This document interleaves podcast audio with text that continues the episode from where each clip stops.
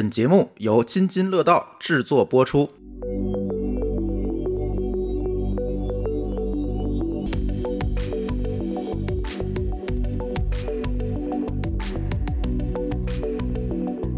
各位听友，大家好啊！这里是津津乐道与 RTE 开发者社区联合制作的播客节目《编码人生》啊，我们这期又来了哈！哎，这期跟大家聊聊一个比较有意思的话题吧。双十一快到了，今年我们很多这个呃编码人生还有科技乱炖群里的群友就问我们，哎，今年我双十一想买个电视。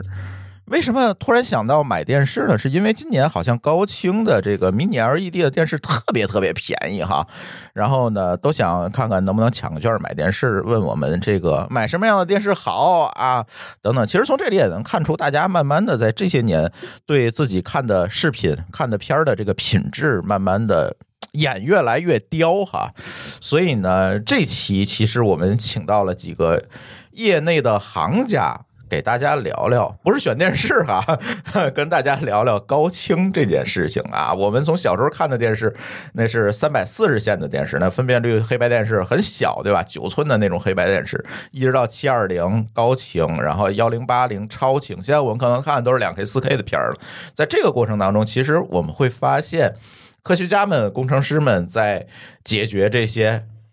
怎么把它录进来？怎么把它编辑好？以及怎么传输出去？以及怎么给它编码等等这些问题上做了很多努力。今天呢，其实请到几位工程师和科学家一起跟大家聊聊，哎，高清这个技术，我们这些年走过的路，以及现在他们正在做什么。先介绍一下我们今天的嘉宾哈，呃，第一位是孙文秀老师，他是商汤科技的研究总监，来帮助大家介绍一下自己吧。呃，大家好，我是孙文秀，呃，我有个花名啊，叫秀爷。哎，秀爷，我后面就叫你秀爷，好不好？行，好的，好的。对，是来自商汤科技，是商汤科技的研究总监。大家好。OK，嗯，第二位是孙雨润，雨润也是我们的老朋友了哈，在我们早期的编码人生里面出现过。呃，他是 RTE 开发者社区的布道师，声网合伙人兼客户成功副总裁。哎，大家好，我是孙宇润，又跟各位观众朋友们见面了。我是一四年加入声网，然后现在已经在声网有十来年了。哎，所以主要是做音频啊、视频啊这些技术，还有跟客户相关的产品啊、方案嗯这些事儿。哎，第三位是我们的潘泽老师，他是商汤科技的算法研究员。啊，大家好，我是潘泽，我是商汤的算法研究员。嗯，哎，三位老师跟大家今天聊聊高清啊，高清这件事情，我们的程序员朋友们可能还挺关心的。不管是我刚才说的啊，这个高清，嗯，大家看片儿这件事情，甚至说现在我们在日常的开发当中，可能也会接触到啊，我怎么处理这个视频的这个问题。其实有一句话说的好哈，说有这不是一句话了，这是美国的一个科学家的研究，说人的大脑里面啊，有百分之二十七的区域都是在处理视频信息，啊，处理在处理你的视频的信号的输入。嗯，其他可能有百分之六处理音频啊等等就很少了。所以为什么大家会把那个大电视放在家里，就是因为视觉这个东西的清晰度、分辨率、帧率等等这些信息给你带来的冲击力，给你带来的这个跟临场感的这种结合可能会更强。所以呢，在这个过程当中呢，今天我也为什么请到商汤的朋友们？其实他们在这方面去做了一些事情，而且这件事情特别有意思，他们为。最近的一部大热的电影，哈，这部电影叫什么？叫《孤注一掷》。我们科技乱炖的节目还聊过这个《孤注一掷》的电影的剧情，是吧？里面怎么电炸的呀，等等。但是今天呢，我们要请我们的两位商汤科技的呃科学家们给我们聊聊，他们在帮助《孤注一掷》这部电影做技术支持的时候，做这个高清化的时候。哎，做了什么事情？能不能先请潘老师给我们介绍介绍？你们为这部电影的高清化做什么？其实我不太能理解这件事情。一开始就是，他不就是拍个电影吗？做个后期嘛，然后不就输出了吗？怎么还需要你们拿 AI 去帮助他们去做高清化呀？去做这些事情？能不能跟大家聊聊你们都做了什么呢？嗯，好的，好的。呃，这个事情其实是这样子的。首先，我们需要理解的就是说，呃，什么是电影中的一个高清的一个概念？呃，这个高清其实并不呃，完全意义上等价于是它的分辨率是一个很高的一个状态。嗯呃，事实上它是一种综合的视觉体验，就是说你在它的那个场景中要能感觉到一个很舒服的一个观看的一个效果。这个那决定这个效果的有哪些东西呢？嗯，对，这个是个其实是一个非常关键的一个问题。我们会认为呢，它会在就是各个场景中是会和当时的呃设备以及就是呃环境以及呃图像质量本身的一些规格有关系。那么在呃电影这个场景中呢，因为它的环境和设备已经是非常顶尖的了，呃，所以它唯一困扰它的问题呢，就是图像的规格。那么针对呃孤注一掷这个电影呢，我们实际上要做的事情呢，就是把它的规格呢拉到可以和它的设备以及环境相匹配的一个级别。那么在呃我们处理的过程中呢，实际上我们是又做了这样的一件事情，就是用 AI 把它原本的一个低规格的一个图。呃，图像或者是视频呃视频，然后转化成了一个高规格的一个呃视频。哎，这里我有一个问题，他为什么他既然都拍电影了，他为什么就不直接拍一个高规格的呢？呃，这个会和电影本身的一些就是标准化的工业流程以及成本上的考虑有关。那么，呃，电影行业的一个标准的一个呃呃 FPS 是二十四 FPS，二十四帧，对，二十四帧。然后它的分辨率呢是呃二 K，这是一个标准的，它也是能适配于就是大部分播放设备。呃，但是实事实上我们在电影的这个就是场景中呢，我们是希望它能够有更多的一个信息的输出。那么这个更多的信息输出，实际上也就体现在刚刚说的两个层面，一个层面就是分辨率，一个层面就是帧率。那所以我们做的事情呢，就是把它从二十四帧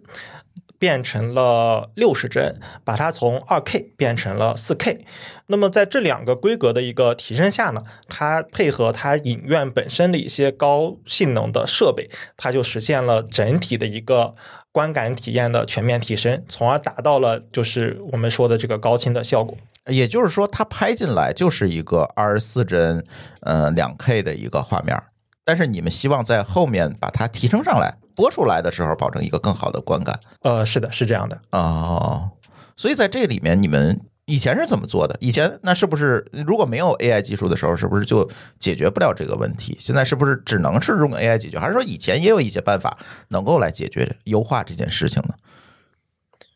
呃，在以前的话，实际上有一个非常朴素的方法，啊呃，这个方法呢，就是我们可以不计成本、不计任何代价的，我们就直接。我想要放多少帧，我就实拍多少帧。那这里其实一个非常典型的一个例子，就是比方说李安导演，他拍过很多实拍一百二十帧的这个电影。那么最终呢，也是能够就是我呃改变工业流程上的很多的，就是特有的这种嗯参数，让它能适配我这个呃破格适配我这个高帧率的一个情况。然后那这样代价就会非常高。对它这种的话，就首先是呃时间成本，包括就是设备成本、人力成本，呃这些其实都是很大的问题。呃，所以我们在想，就是说我们前面呢，我们还遵循它就是一个标准化的流程，在最后的过程中呢，我们使用这个 AI 的方法。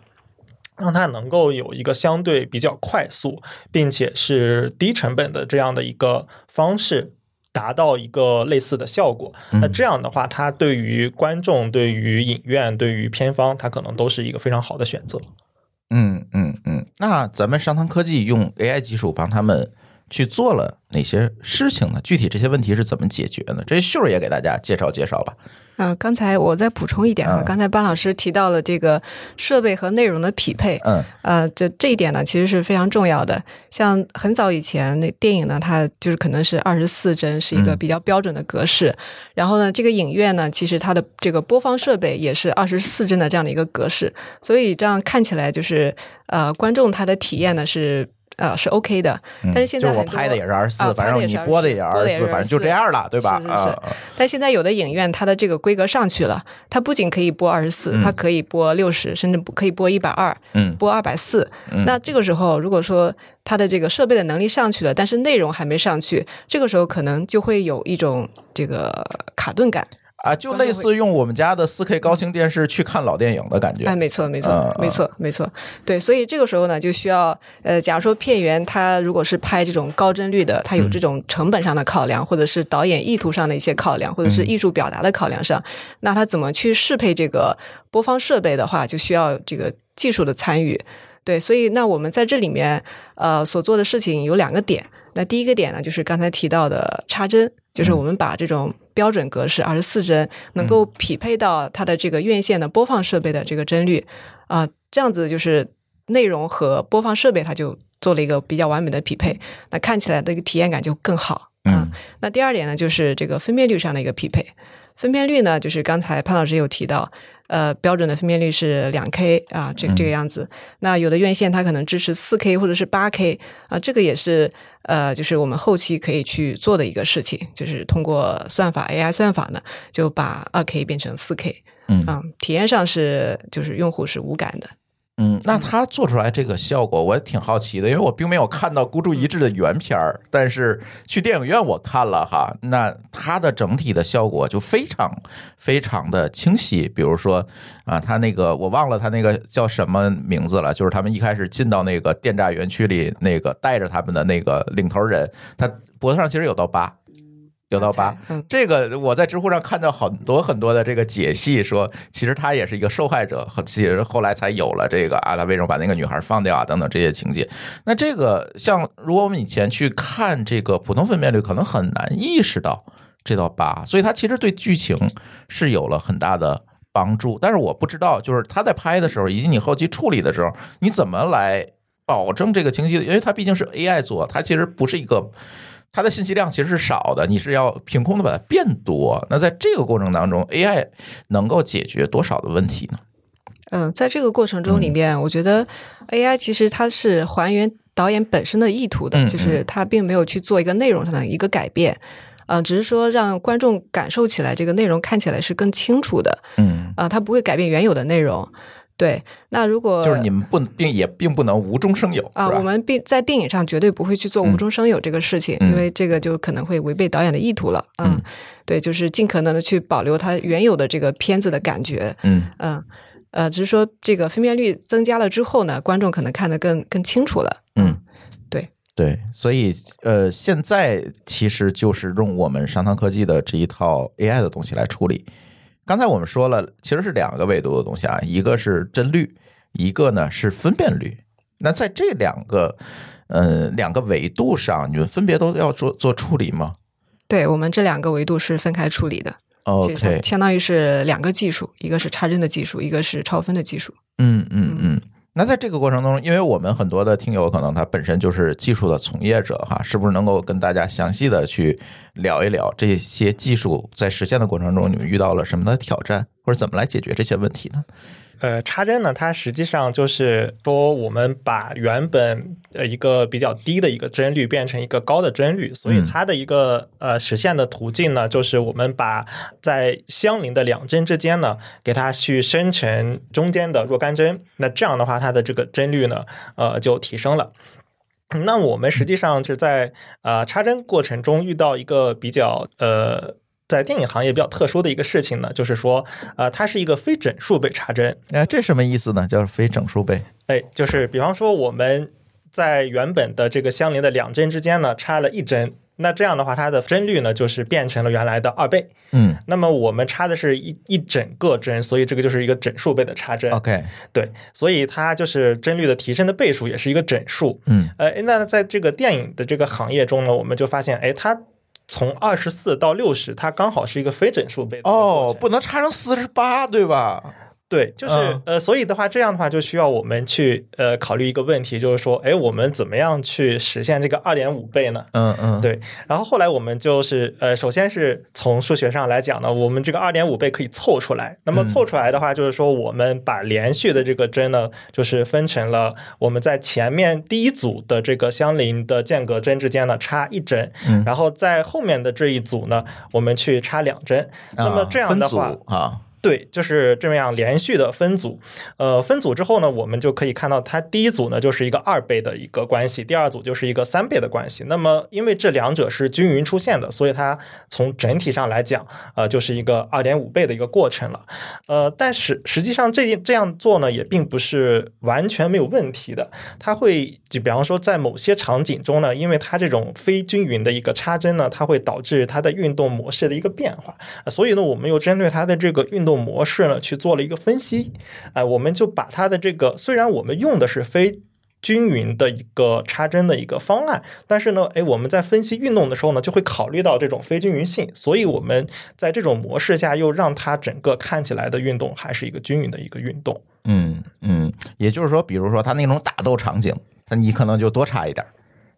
呃，就是这这个。这个运动的均匀性，就是说，我们会让它和原本看起来的速率是一样的，不会就是你看起来忽然这边有点快，那边有点慢，OK，而是整体上看起来你会和原来的速率是干呃，就是视觉上差不多的，是一样的。嗯嗯嗯，那这是真哈，那还有一个分辨率，我觉得是不是分辨率的挑战会？更大一些，比如刚才我们说脖子上的那个疤是吧？你怎么把它那个疤变得更清楚？最起码让大家感觉它更清楚。我因为它拍出来可能就是两 K，你把它变成四 K 之后，你并不能让让它。本来这个物理的实际上它更清晰，但是让大家觉得它更清晰，这个又是怎么做的？分辨率的这个事情实际上是需要 AI 做到一个一点，是说不可以去乱添一些虚假的纹理在。对，我就担心的是 AI 自己乱添东西，这不是 AI 经常会干的事儿吗？呃，对，所以其实我们在去呃处理这个的过程中呢，我们实际上也是会有类似于一个。呃，检验的一个这么这么一个程序，就是说，呃，我并不是会盲目的所有的都相信我，我现在就是呃，分辨率提高了之后，所有的这些细节都是一定可信的，所以我会去对它做一个类似于甄别一样的一个过程，然后从而去判断，哎，哪些是我们认为它既可以去把这种视觉上的体验提升，但是又能和原来的一个。一致性是非常高的这些纹理去留下来，那么有一些就是可信度比较低的呢，我们这个时候就会做一些处理，然后让它变成就是相对来说是比较合理的一个范围。嗯，这个当中遇到过什么挑战没？呃，这个的话，就是之前我记得呃印象比较深刻的一个场景呢，就是嗯，当时的一个画面中呢是就是山上有很多的草地啊、石头啊之类的这些，呃，然后我们就发现，哎，这个好像我们就是如果不去做这种甄别的话，那么这个山或者这个草地它出来之后的整体的感觉就是哇，你就感觉这个山好绿呀。嗯，但事实上，如果是作为一个照片的角度来讲，它可能是 OK 的。但是如果是作为整体的一个视频的角度，或者在那个特定的场景中呢，它是不可以那样的。所以我们就把这个部分呢，去给它做了一个检测，然后和识别，那么就把这个问题去解决掉了。嗯，呃，这个就相当于是我们用 AI 去产生了一个结果，但同时呢，也需要对这个结果进行一个考试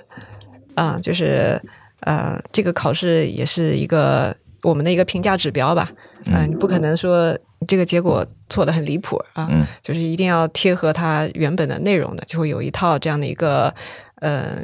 一个检测标准啊。这个检测标准是它部分是我们人手设定的一个标准啊。那另外一部分呢，就是 AI 也也会有个 AI 检测器来去检测这个结果是不是合理。嗯嗯嗯，对，呃，这是其中一个挑战。然后刚才就。就潘老师可能还有另外一个挑战，就是，呃，这个电影呢，它的这个，比如说像它的这个场景，都是用比较好的相机拍出来的，比较好的这种摄像机拍出来的，就是它保证输入其实还是 OK 的啊。对对对，然后呢，它它这个有一个特点，就是呢，它有这个景深的效果啊。所谓的景深呢，就是它有一个主体，有个关注点，那这个关注点呢是比较清楚的，但是在这个主体之外的一些地方，比如说像。很远的背景上，嗯，它是模糊的对，啊，是这个有本来就是虚的，有个 defocus 的一个效果。对，那我们在比如说在做超分辨率的过程中，是不能把把那个部分修了，你啊，是不对，是。不能把那个地方给修掉的。对啊，所以一定要保持那个地方的原汁原味儿、啊，嗯就是让它本来是这种 defocus 的效果、模糊的效果，嗯还是要让它保持模糊。对，这个就是在做这种电影上需要特别注意的一个点。哎，说到做电影特别要注意的点，我这里有一个更好奇的问题：现在我们的创作者，就是这些导演们，对 AI 技术介入他们的创作怎么看？是觉得很好，还是有些抵触？还是因为好莱坞还是因为这个罢了自宫嘛，对吧？所以大家对这个东西到底怎么看呢？我觉得可能是分几个流派吧。也也有派别之争，对，有有啊有的导演他就不喜欢这这种啊，他就甚至说他都不喜欢用这种这种数字设备来去拍摄，嗯，嗯他就比较倾向于用这种胶片。诺兰还拿胶片拍呢，对对对对对。对，那呃，有的导演呢，就是比如说像李安导演，嗯他就比较开放一点，他就希望用这种呃，比如说一百二十帧的设备来去拥抱新技术啊，拥抱新技术。对，就是也是分流派的。嗯呃，当时我们在香港也聊过一个，就是做电影的啊，就他们就就说，呃，我不喜欢这种这种数字化修过的电影啊，啊他就喜欢这原汁原味儿的这个胶片感、颗粒感啊。那问题就是在于说，其实 AI 也可以做出来这个原汁原味的这种胶片感、颗粒感，其实也可以的哈。嗯，也可以的，也可以的。对对，就是说这个科技的潮流，它是滚滚向前，挡挡不住的。嗯呃，其实我觉得这个呃科技带给电影呢，它可能呃是一种帮助。啊、就是随着这个科技的进步吧，这个嗯科这个技术也越来越成熟。呃，像我们在电影上做的 AI 插帧还有 AI 超分这两个技术呢，其实它是已经比较成熟的技术了。嗯呃，从我们实际上看的这个电影的效果来看，是已经超过工业红线的。啊、那像这样的技术，首先它不会破坏原影呃原有电影的这种味道，嗯啊、另外呢，它又能给观众带来更好的这种沉浸感的体验。嗯那其实它就是一个好的一个尝试。嗯，嗯，你觉得 AI 对电影工业是一个革命，还是一个只是一个技术层面的帮助呢？呃，应该怎么说呢？两个部分可能都有。嗯呃，不能叫革命吧，应该说是一种新型的一种工具。嗯啊，这种工具呢，呃，比如说像呃我们已经做的这些这种超分啊或者插针啊，它是特定型的工具。它比如说插针，它做的就是帧率上的一个提升啊，超分是做的一个分辨率的一个提升。那未来就这这一两年啊、又有这个生成式的技术，生成式的 AI 技术，那这个可能。它是一种这种非常新型的创啊创新型的嗯这种呃革命性的一个一个东西，呃，其实正在一步一步的去改变着我们生人类的这个生活。嗯，因为我现在已经看到有人用生成式的 AI 去做短视频了。是的，是的，那慢慢的，它是不是就会随着 AI 技术的进步，它越做越长，最后就变成了一部电影？对也未可知，是吧？对。最近嗯好像有一个十二分钟的一个电影，嗯就是全部用生成式 AI 来做的。嗯，嗯、对，我也看到那个电影，是的确实是这样。嗯，接下来一个问题，就想把话题抛给舆论了，因为我们说了这么多，大家在高清领域的努力，我们刚才讲的可能是一个，就像我录播客一样啊，我们先录，保证录音间有一个好的环境，然后呢，我们保证一个好的后期，用 AI 来帮助它提升这个质量，它的一切其实都是一个静态的。一个过程，但是我知道声网做的挑战可能稍微更大一点儿哈。你们的挑战在于说，我怎么保证大家在实时互动的这个过程当中的这个画质质量不会出问题？包括我们上期编码人生也和声网的同事聊到，他们呢可能在一些非常恶劣的情况下还要保证这个质量，这个跟电影可能完全不一样，是吧？电影它肯定是要啊，我选好场，选好这个拍摄场地，我灯光、摄影各部门都放在那儿，它在这个基础之上，我们可能再用 AI 去给它去做赋能。但是你这个可能不太一样哈，你要在一个实时的、不确定的，甚至是 C to C 的这个场景里面来做这件事情，可能更不一样。我们现在指的高清，不仅是我们要高清的看到片儿，可能还要高清的跟别人交互。啊，这又进了一步。那你们是在这里面用 AI 或者是用你们的技术去做了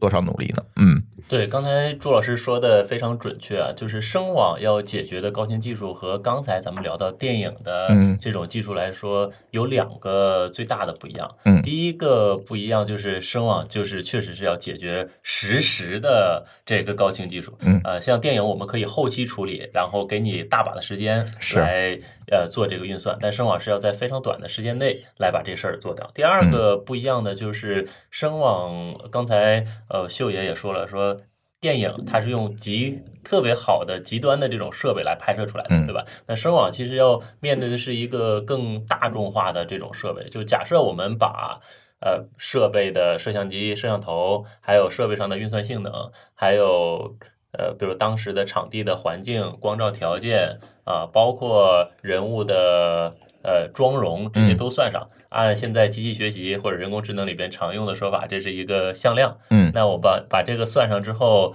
它这个向量如果给它归化成呃一个数。这个打分儿可能是从零分儿到一百分那么电影里边有可能就是九十八、九十九，甚至到啊一百、都在那一面儿啊，对都在左边啊。对，但是生网作为一个技术平台，我们是没有办法做类似这种选择的。嗯我们只能是说让最好的设备能发挥出来更好的效果。嗯那么同时也要。尤其是要照顾到，比如说属处于正态分布里边中间的大部分那些设备里边，嗯呃，一定程度上我们现在有一部分的同学啊，其实已经在处于一些信息茧房，比如说，尤其是你在一些一二线城市，那你由于尤其是中国的基建也特别好，嗯然后带宽质量也好，对，啊带宽也好，然后最近大家这个经济其实呃这些年发展也都不错，所以手里边的这些设备一定程度上是比。甚至比一些发达国家都要好啊！嗯就是大家看到手里拿 iPhone、拿华为这些设备，其实都是呃性能啊、摄像头啊，都是已经非常好的这这这一档次了啊！但是像我们很多客户在海外，那他在印度、在巴基斯坦，啊，甚至不是发达国家，对对对对对，他的这个手呃呃手机，尤其是比如像非洲，我们国内不是有很多做手机的厂商嗯去出海、去给这些地区去卖手机嘛？像非洲传音就比较出名。对对对，那在东南亚其实也都是一样，什么 vivo 啊、小米啊这种千元机，那他们的设备就跟我们国内的同学用的设备其实要差很多。我们要把整个这些设备啊、条件啊全都要照顾到啊，嗯所以这个是两个最大的不同，一个是实时要在非常短的时间里边处理好，还有一个是你面对的是一个整个分布里边不能是。有挑选，有歧视，你要把所有的这些设备啊、环境啊全都做到啊。它对三十分的水平，你要给它发挥到六十分，六十分发挥到八十分，类似这种挑战。对，因为这次在那个你们的 RTE 实时互联网大会上，我听到你频繁的提到一个词叫平权。我们还挺奇怪的，哎，这个词儿怎么会在一个技术的大会里出现？能跟大家聊聊，就是基于这样一个平权的需求，你们在技术领域都做了一些什么具体的工作呢？哎，这个事儿其实背后确实有比较复杂和曲折的故事。哎，啊、我们其实这个会上除了这个词儿之外，我们还提了另一个词儿，就是广播级的四 K，是我们在对对对里边推出来的，对吧？那个演示特别让我印象深刻。这两个词儿是什么嗯关系呢？呃广播级四 K 它是有实实时的广播级四 K 是有真实存在的场景的。就疫情期间，大家忽然有这种可以线上开会，啊，是是是。很多事儿呢，以前我出个差去拜访你一下，嗯。那现在疫情说你不得不线上把这个事儿讨论到了哎对。大家发现好像也能干啊，但是你看疫情之后呢，这个线上开会的。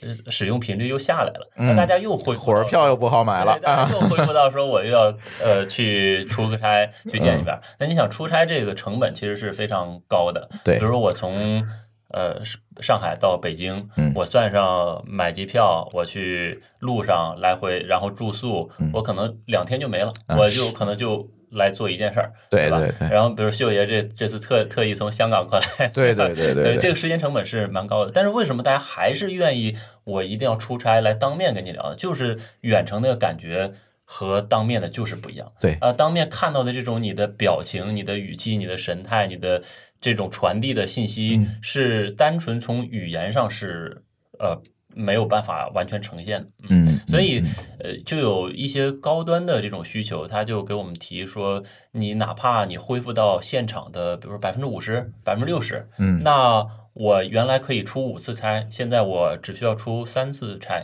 这个成本就明显下来了。但这个条件是什么呢？你就得真的能够把这个场景还原回来啊！所以我们这就是广播级四 K 的一个客户的需求，是属于非常高端的，比如非常重要的这种会。那我们除了分辨率、帧率之外，还要把这种动态范围、色域、色深这些全都给它传递回去啊，也是需要刚才秀爷提到这种非常高端的设备，因为你。便宜的设备，它摄像头采集的时候，这些它信息就丢失了，信息就丢失了。对对，这是一个极致高高端的场景。但是你看，我们有很多客户啊，他们的也是我们跟客户学到的，他们的价值观啊，像他们在印度啊，或者巴基斯坦或者这些地方在运营的时候，呃，他们采取的策略就和一些呃专做。这个高端设备的这些主播会有工会运营的主播不一样，他们的理念就是我要让所有的人都能够在我这个平台上直播，嗯，我要让所有的设备呃尽可能的都能在都能用起来，哎，都能用起来，然后我要让所有人都能觉得在我这个平台上。能展现自己的才艺，能够获得一份回报，能获得支持，能获得收入，这是他们的理念。所以他们不会因为你这一位主播长得好不好看，你的设备好不好，你的网络好不好，来决定把你排在前边还是不排在前边。嗯啊，他完全是根据你是不是能够获得。比较高的支持，你的才艺是不是足够的吸引力？嗯，对，那给我们带来的挑战就是什么呢？我们就是要在这种很差的网络、很差的设备、很差的环境下，让它尽可能的提升它的视频的流畅和清晰度。啊，这个是我们为了支持这个所谓的平权来做这个事儿。哎，这个正好是还命中了声网很多研发的同学的一些技术上的使命感。呃，他觉得 我通过我做这事儿是非常有意义的。呃，这个如我再多说几句，就是呃，大概是七八年前，声网其实做在做的另外一件事儿，也也是让我们很多研发同学有这种使命感和意义。那就是当时我们跟沪江一起合作的。呃，就是山区的小朋友的线上课堂啊，会讲英语是吧？呃，对，他们是主要英语，但是在那个课堂上其实不只是英语啊。他们做什么呢？就是每年度他们会有这种公益的大课，然后把外教找过来，把江浙沪的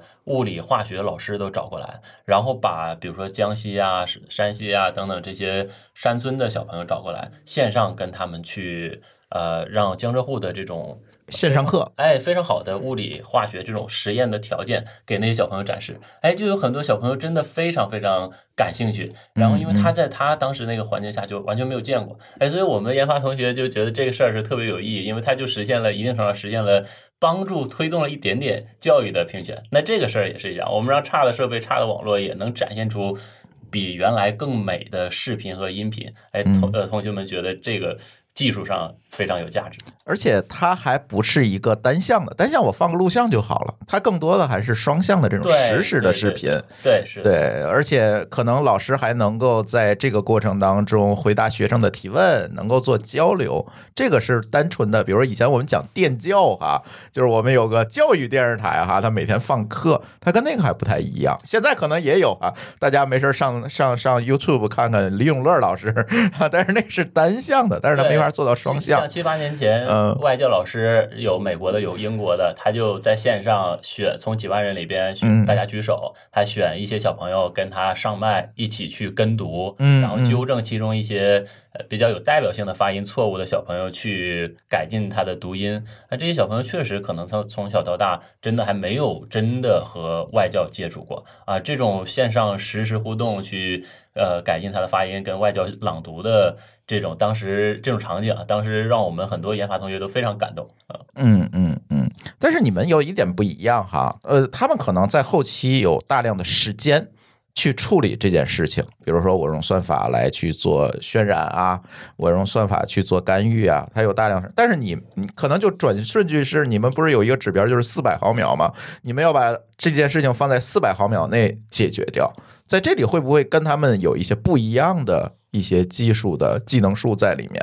嗯，呃，朱老师说的很对，这里边我们所做的所有的事儿都得在非常短的时间内做。我觉得我现在对你们业务越来越了解了，录节目。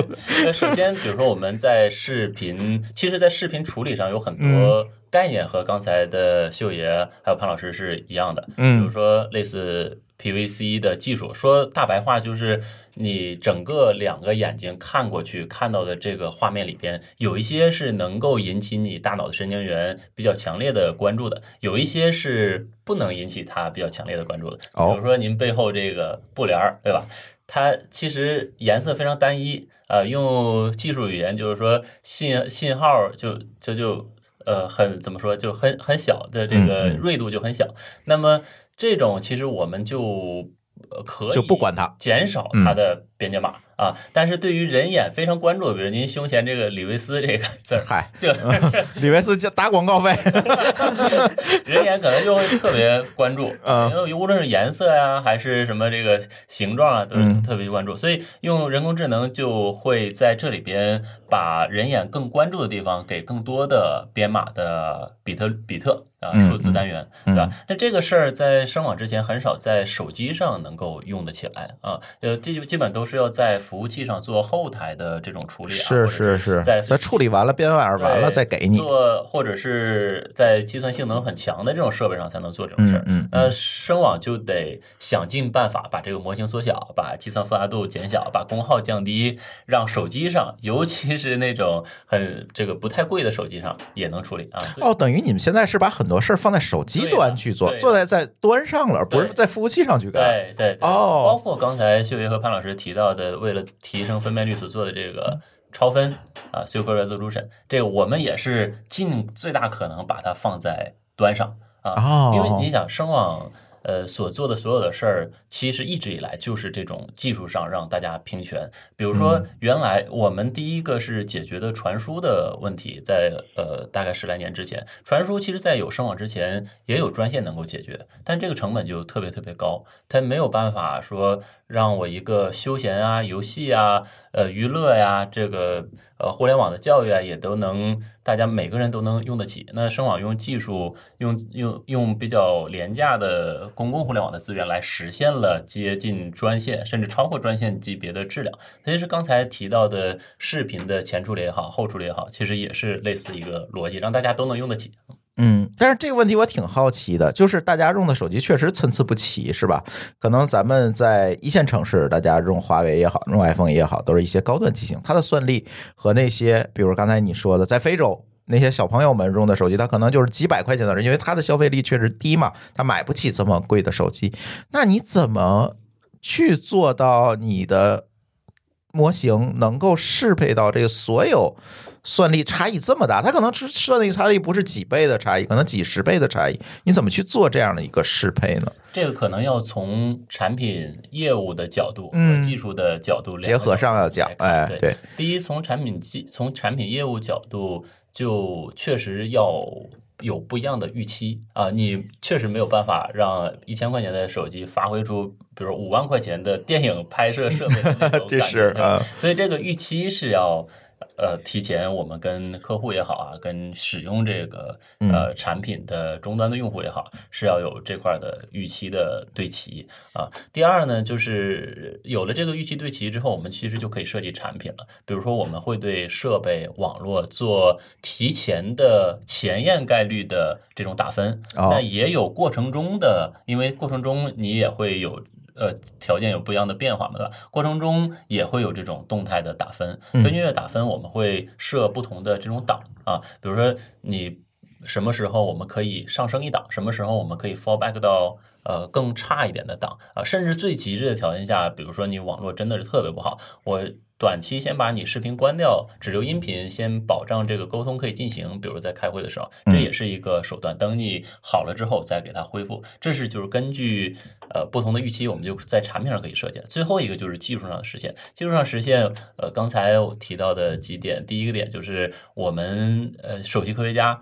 他呃这些年做的几个主要的技术功课之一，就是把这种模型缩小，把这个算力缩小，这是第一个点啊、就是第二个点呢，就是我们在工程上。呃，会做了呃一个比较大的突破，就是搭建了一个 AI 推理引擎的平台。这个平台呢，覆盖了每一个区域绝大多数手机，它把每一个手机里边的能用的算力都研究的比较透，比如哦说有 CPU、有 GPU，有的有 NPU，根据具体机型来做适配，，然后有的哦 CPU 呢，呃，它可能有专门用于图像处理的，像 Neo 的指令集，嗯。那么把这些全都归一化放在一个池子里边，那么看哪里可以调度，哪什么时候什么设备，啊，根据当时的情况，我用哪块的芯片来做比较好，就这样有点像变魔术一样，把本来应该在非常重的、非常强的性能的设备上，呃，做的计算任务，现在就可以化简到在手机上做了。啊，等于你要把每一种机型的性能都要压榨到极致。对，是的，是的，嗯所以我们每一个版本在发布之前，要经过特别特别多的设备的覆盖的测试。啊、那在这样刚才也提到了，像商汤这边，他们能可能能提到啊，我把两 K 变成了四 K 啊，或者我把二十四帧变成了六十帧。举个例子啊，可能可能会更高哈。呃，但是从声网这边，在实时音频视频角度，现在你们的分辨率和帧率能做到多少呢？呃，我们现在根据大家设备和网络的条件，嗯已经在极致的挑战我们能提供的技术服务。嗯呃，在国内，在手机上的幺零八零 P 现在是我们主力推的一种分辨率。嗯在海外，七二零 P 是我们主力推的一种分辨率。那么，呃，这是我们主力推的。但是，就像我刚才说的打分一样，它无论是提前预处理的这种前沿概率，还是说中间过程中，它有可能 fallback 到更低的更低啊对，所以这个时候 AI 的技术就是什么呢？把它能够争取通过超分啊等这些技术还原回来。那这个超分技术，就像刚才潘老师提到的，有不同的整数也好，不同嗯这这个也好，也有不同的档。我们比如说有三倍的超分，有两倍的超分，甚至有一点三三倍的超分。呃，那么根据它当时所处的状态，我们会有不同的超分的计算量。像一点三三倍的超分，计算量就非常小了。哎，有没有一种可能，比如对方他在非洲，他用了一个千元机，你这边呢用了一个 Mate 六零啊，这种情况下，会不会你的手机会处理它传回来的信号，把它变成一个更好的？哎，潘老师，这个问题是实际场景中会发生的，啊尤其是当多个手机在的时候。比如说，我是一个特别好的手机，对然后您是一个中等的手机，嗯潘老师是一个差的手机。啊，那能不能拿你的手机帮助他们提升画质，然后再传给别人呢？这个现在肯定是不行。啊，但是呢，我们要考虑，不能因为潘老师用一个差的手机，就把整个我们三个的通话、整个的视频质量给下降。嗯啊，所以这边我们有在技术和产品上有不有不同的设计，比如说有不同的 stream，有不同规格的 stream，然后也有可能呢。在中间有一些后台的处理，这样能够让呃朱老师您这边看到的还是比较不错的画面，然后能让潘老师那边看到他的设备所能承载下的最佳的画面。啊，就是会有一个互相适配、取齐的这样一个过程，对吧我们？内部管这个叫能力协商，这个、哦 这个就比较形象的一个这个还挺高科技的。我突然想到，实际上你是可以用到一个高性能的手机，把大家的这个适配拉拉一下的哈。呃，我确实没有办法把我的嗯手机的算力用来呃优化别人的优化别人的啊对，但是我们从技术角度和产品设计上有嗯别的方式，能让不同的手机看到自己设备和网络的性能的条件下更嗯好的一个画质。啊，比如说你是一个中等手机，潘老师是一个低端手机，我是一个 Mate 六零，那这样的话呢，咱俩都同时看潘老师，那可能我看的就是一个美颜过的，你看的可能就是一个素颜的有可。能，有可能。呃同时反过来也一样，我可能就可以发两路给你，就是你能处理的，因为你手机还不错，啊处理的比较好的。那给潘老师这边可能就是相对更呃低分辨率的一个视频数据。嗯嗯嗯，看上去在这里还是做了不少事情。哦，这里面确实非常多的复杂的细节。那在具体应用场景上呢？我我是觉得可以让大家都聊聊哈，关于一个具体的应用场景。像刚才上汤的同事们说到了，他们来帮助电影做这种后期的这种工作，但是我相信他们的技术可能不仅仅能够用在这个角度，可能也做到更多，因为他们可能还是追求一个高画质的一个提升，而声网这边可能追求的是一个在有限的网络条件下和实时的条件下去做这个高清化的这种处理。那雨润先说吧，能能不能去结合一些实际和具体的案例？我刚才觉得你说那个平权的案例非常好啊，就是让小朋友们都能上到这个一二线城市名师的这个网课，可能它是一个。那在其他领域呢，你的这种高清的。啊，这种实时的音视频能够帮助大家来做到什么样场景下的一个更好的优化？嗯，我可以简单了解个场景啊，像刚才教育的、会议的，嗯以及呃平权，大家都可以来呃在这个平台上开播展示才艺的、这几个是主要的场景，我就不雷述。哎对那除此之外，还有一些无人机的厂商在用声网的技术来传回来他实时看到的画面，同时这个画面呢也可以发到社交平台上，嗯让观众、让用户看到实时的可以看到实时的哦大疆无人机的画面。那这是一一种场景，呃，还有比较有意思场景，比如说远程的驾驶，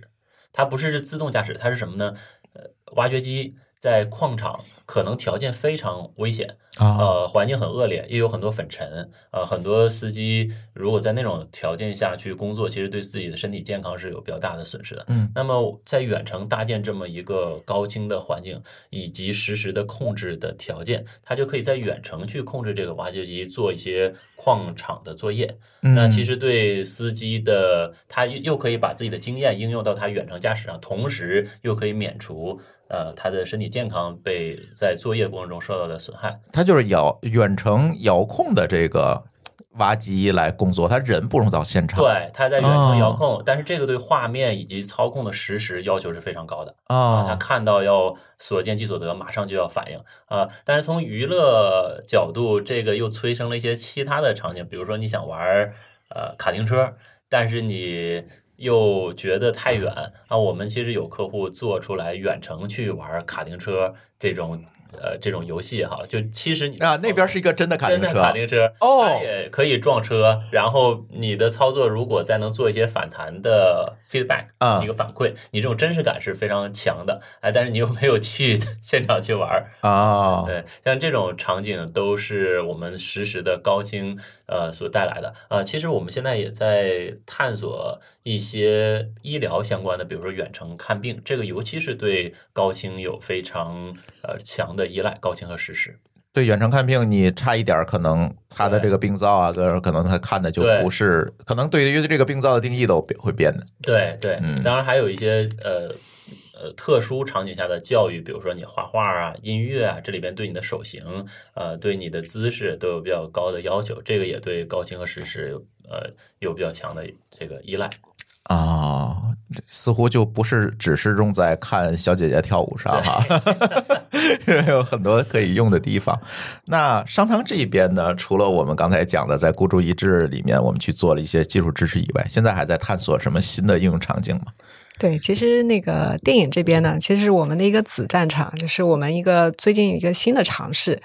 那我们其实在这个手机上面做了更多的工作。手机上面的这个高清呢，我们像刚才雨润提到的，可能主要是 to C 对吧？就是这个终端客户直接用到的。那我们这边主要做的是 to B，嗯就是是会和一些手机厂去合作。那主要就是也是呃提升这个摄像头的高清，就是啊啊，对，那其实我们做了几个不同的事情啊，就举个例子，就比如说我们拿着这个手机，我们去拍人像。那拍人像的时候呢，嗯，就有的人他就特别想说，哎，我手机拍的能不能达到单反拍的效果？嗯，就是说，你不仅这个人你要拍清楚，而且你这个人上的这个眉毛、他的这个毛孔、一些毛发、一些细节都要拍得清楚。嗯啊，那这这个有的时候就已经超过了这个手机摄像头的一些限制，物理上它是达不到的，特别是哦在比如说光线稍微暗的情况下，它是达不到的。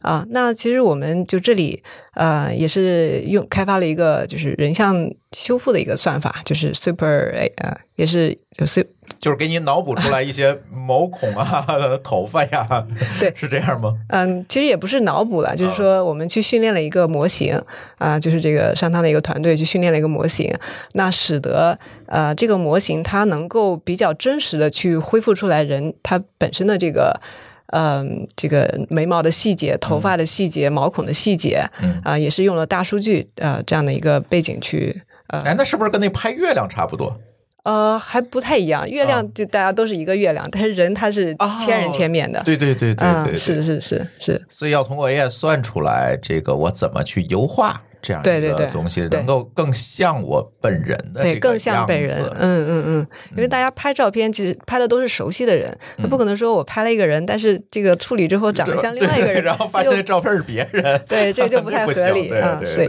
所以真实性是非常重要，在嗯真实性的前提下，保证它的这个细节是比较清楚的。嗯，对，这个是其中一个尝试吧。那还有就是手机上一个高清的尝试，就是在这种暗光的场景下，比如说晚上啊、或者是甚至在开烛光这个这个光照条件非常低的情况下，极低的情况下，怎么样能够拍到一个比较好的色彩、比较好的细节嗯啊？就是这样的一些尝试。嗯嗯、其实如果再往前了说，就是我们所处理的数据呢，它是来自于呃 Sense 底层的一些 RAW 的数据。嗯呃，RAW 的数据它所含的信息量比这种 JPEG 的数据会更多。要多嗯啊，对，所以就是从这个信号的源头开始处理，一直到最后就能够恢复出来更多真实的细节。它并不是无中生有，而是呃利用 AI 把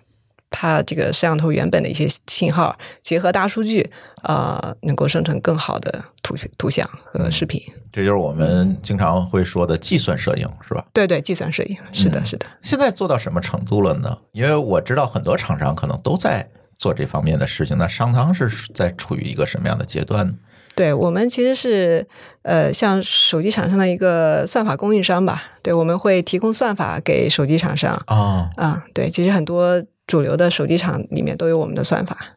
哎，这样的话，秀爷说完这个事儿，我突然会发现有个点啊，就是你们现在在手机上做的这个计算摄影，和声网在做的这个实时音视频，似乎你们两个人可以做一个接口去结合这件事情嘛？对吧？你这边其实都优化好了，把东西给他，他传出去就好了嘛？是不是可以利用各自的优势去做这样的事情呢？对，其实它是这个链条上的几个不同的环节。嗯我们呢现在做的事情比较侧重于在内容侧，就是这个拍摄拍摄端。拍摄端呢，就是把这个内容生成好，呃，把它的这个质量提升，提升完了之后呢，呃，声网这边去做信号的压缩和传输。呃，然后最终在用户端，啊，这个叫屏显端。屏显端呢，其实可能还会有一些屏显端的一些处理，比如像刚才提到的那个屏显端的分辨率的提升，是吧？包括那个帧率的提升，我们也做过一些屏显测的一些尝试。就整个链条，如果说能够结合到一起，嗯、好像就可以互补，做出一个是是是更好、更有意思的东西更。有意思的。嗯对对对对，而且在这个过程当中，我们收回来我们节目一开始跟大家聊的高清的这个话题啊，很多人都会提高清啊、聊到啊，我看的这个片源是不是高清的，是几 K 的，是四 K 的还是蓝光的等等，聊这个问题。但是实际上，真的这件事情会有一个标准吗？或者是说，会不会在比如说，在我们的后期 AI，包括我们的实时音视频的领域，在这里会出现一个标准的定义的一个问题。那现在这些标准的定义，大家是有什么样的一个嗯想法，或者行业内会有一个什么样的趋势呢？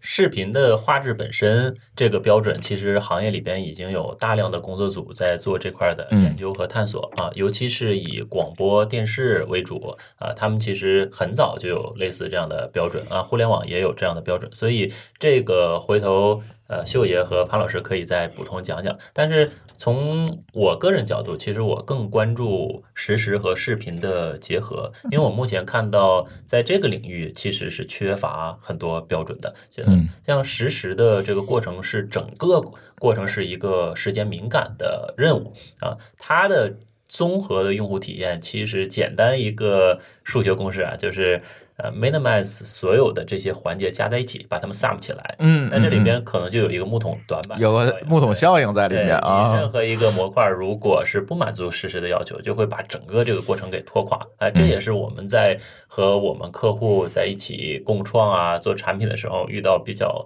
难受的一个点啊。就举个例子，比如说车规级的零部件儿，那你要是整个车都满足这个车辆的安全标准啊、质量标准，其实你要每一个零件儿都要满足这个标准啊，就有一个行业的标准在。那像实时的这个领域，整个链条上的每一个任务，它至少要在时间上是要满足一定的标准的。啊、是的，对，嗯所以其实我们也很想未来和一些做音视频处理啊，呃，像这这方面的力量一起去合作，嗯那么能够共同推出来在整个链条上的。至少在时间敏感上的标准，那么这样就可以保证任何一个模块插拔进来，呃，我们整体的给用户呈现的体验是满足一个统一的标准的啊，这个是我比较关注的事儿。嗯嗯同时，我们正好有一个 RT 开发者的社区，这个社区已经联动了各个领域啊、各个行业的从业者。嗯其实我们也想通过这个社区来组织号召一下这个事儿，看能不能把这个标准大家一起把这个，事儿干了把这个事儿啊。干了，把这个标准能从无到有到迭代，能够嗯从事实标准到真最终落到纸面上的一个标准，嗯来促进我们这个行业往前往前走。嗯，刚才聊了这么多，大家现在在做的事情，已经做好的事情，那未来呢？大家都想在这个领域继续去做一些什么事情？包括最近这一段时间，生成式人工智能可能慢慢的啊被大家关注了。刚才我们也说，它开始用来生成短视频了，都已经对。呃，下面大家在这些领域，在这个进一步帮助大家看到高清啊，看到更好的。呃这个声音画质的这个效果上，还会去做哪些努力呢？对，像生成式 AI 呢，就其实是我觉得大家应该是也非常非常需要关注的一个点。它嗯，大家现在都非常关注，呃感确实觉是 各种大模型啊，是带来了非常大的变化。那商汤呢，也是呃花了很大的精力去投入这个大模型的开发，包括训练的。呃，这个大装置，嗯呃，还有训练的数据，还有我们目前开放的几个大模型，呃，像在图像这边呢，就是上它的一个秒画，可能也开放了接口，大家都可以去嗯尝试去用。对，呃，然后另外的话呢，在端侧上，其实我们也有一些大模型落地的一些尝试。嗯、那最近呢，就是在一个比较新的手机的一个平台上，呃，我们就是呃去做了一个一个 demo。这个 demo 呢，就是我们拍一张图，然后呢，它可以在几秒钟的时间把这张图把它扩大，就甚至你可以看到拍摄这个图外面的一些信息嗯，啊，然后这个就是带来了无限的想象力。是啊是是，就是它能够。现在我们其实也在用这样相关的一些技术，就是一张小图把你变成一张大图，它把其他部分脑补出来。我们说，对对对对对对对对，这个就比如说，如果说我们看分辨率，它可能就会带来一个无限分辨率的一个一个概念嗯嗯嗯啊嗯，就是其他部分我帮你算出来。啊，算出来。对说到这个生成式 AI，其实我知道商汤在这一块儿也做了很多 to C 的产品哈，大家可以马上用起来这种产品，能不能让潘老师给大家介绍介绍你们都做了什么？其实商汤在大模型这边，除了刚刚秀爷说的秒化之外，还有很多就是比较有意思的事情。事实上，我觉得就是商汤的这些产品就是比较接地气。呃，就比方说，它是有一个商量这样的一个大语言模型，然后就叫商量对，就是你就是感觉，哎，这这是不是有一个人在和你去聊天呢？哦，对它除了商量之外，还会有，比方说数字人。那数字人，我第一反应就是，哎，商汤是不是可以搞一些数字人，它直接用在直播啊、短视频啊这些方面？那数字人的话，也会带来很多很有趣的应用。比方说，我在直播的过程中，我捏一个自己喜欢的形象，哦，或者是有一些视频特定的一些 IP，这些都可以用。那除了数字人之外，实际上还有关于三 D 相关的事情。那三 D 相关的事情就是格物，比方说我们可以把自己喜欢的一些东西给它转成一个三 D 的数字格式。哦，比方说是二次元的一个小手办，或者是一个你给它放进去，，二维就变成三维了对对对。啊。那这样的话，我觉得很多二次元会非常喜欢，因为我可以无时无刻的去观赏自己的这个小东西。哎，那它能不能出一 STL 文件，我直接打出来呢？这个的话，可能就是后面非常具体的一个落地的一个情况，嗯但是它现在确实可以让你从不同的角度来去看这个东西。OK，还有一个就是城市级的一个叫做琼宇的城市级的三 D 模型，这是做什么的呢？它是对城市级进行一个三维重建。哦，比如说我给你一张卫星图，你就把它立体起来。是这样子吗？对，它其实也是从多个角度去获取这个数据，然后把它建成一个三维模型。那其实我们在商汤的上海办公室已经去做了这样一个三 D 模型，就是我们人可以进去啊、虚拟的人进去啊，然后去去看到这个办公室的各个场景哦啊、就是一个例子。OK，深网这边呢，在做一些什么样的事情呢？呃，我们其实还在研究大模型啊，嗯生成式 AI 和实时的结合。嗯啊，行业里边应该有一些朋友已经关注到一些应用，比如说 Call Annie，它嗯是一个什么样的应用呢？就是它有一个虚拟的形象，你可以给它打电话，然后它直接就可以给你一些回应。哦，对，还有一些应用，比如说 Replica，它原来是在生成式 AI 之前就有这个应用的，它就是虚拟伴侣。嗯呃，它你跟它发文字，它可以给你回文字；你跟它发语音，它给你发语音。嗯，那嗯它也可以，你给它打电话，它给你回电话，但是这个功能应该还在探索中。其实 Replica 是已经成为很多人的精神的一些寄托。我在网上看啊，嗯呃，就是甚至真的跟他有一些感情上的联系啊。嗯其实我觉得随着生成式 AI 发展，未来我们实时互动的确实不一定是真正的人，有可能就是虚拟的形象。哎呀，这太好，找人替我开会吧，真的。这个是嗯呃，数字分身真的是有可能像朱老师刚才说的这样成为现实。你像嗯你分身乏术呀，如果有一个数字形象，它哪怕能起到我的百分之六七十的作用，我对。确实就可以派他去给我参加各种各样的啊，替我去开会，然后回来给我整理一会议纪要就结束了这件事情啊。你像呃，我之前之前有一个我们公司内部的 email thread，就是嗯。那个邮件的，嗯。回了四五十封，在讨论一个事儿，大家激烈的讨论，嗯。然后有人转给我看，让我参与一下，我这太长了，我我就把整个邮件的 thread 发给类似生成式 AI 的这种引擎 对，你给我出个摘要。帮我总结一下这发生了什么事儿。他总结的非常好，就是说嗯最开始谁说了啥，然后谁不同意谁的观点嗯，谁又引入了什么其他的观点，最后呃应该怎么办？最新的讨论到哪里，他都可以把这个事儿是的是的啊所以像数字分身确实就可以成为这里边未来的一个怎么说一个场景，对吧？但这里边确实呃跟实时结合是一个很重要的事儿，因为现在你去体验 Call Annie 这个体验还不是特别好，你说完之后，它大概要延迟个五六秒、六七秒，然后再给你回应。那人的感觉就会觉得这不真实啊！一旦有不真实的感觉，这个体验就会差很多啊。所以我们现在做了一些尝试，把这个时间整个。呃，我说完话，你给我回应的时间缩短到两秒两秒以内，但还不够这人跟人之间交流这么自然自然和流畅。这个其实一定程度上也有点像我刚才说的，整个链条上，你任何一个模块时间长了，就会影响这个体验啊。如果未来这个能从两秒，我们进一步和圈里边的这些是呃伙伴一起去合作，把它能压缩到像我们人交流这样自然流畅，我觉得可以催生很多很多新的这种场景。是，但是这里可能又会带来一些衍生的，比如数字伦理啊方面的问题，是吧？一个会我是同样时间发生的啊，我是用我的数字分身参加声网的会，还是用数字分身来参加商汤的会，就变成了一个选择问题，是吧？对，这里可能还会有很多有趣的这个议题吧，但是我们今天可能时间有限哈，来不及讨论了。也希望后面啊，我们可以再邀请到我们的嘉宾，跟我们讨论他们更多的技术上、AI 上的这些进展，好吧？那我们今天的编码人生呢，就先跟大家聊到这里，感谢大家的收听，我们下期节目再见，拜拜。拜拜。拜拜。拜拜。感谢您收听本期节目。本期播客节目由津津乐道制作播出。你也可以在我们的官网 d a o 点 f m 找到我们的更多内容作品。如果您喜欢我们的节目，欢迎在微信、微博、朋友圈等社交媒体转发分享。您的分享对我们而言十分重要。如果您希望与我们互动，可以关注我们的微信公众号“津津乐道播客”，天津的津，欢乐的乐，道路的道。在关注后按提示操作，即可加入我们的听友社群。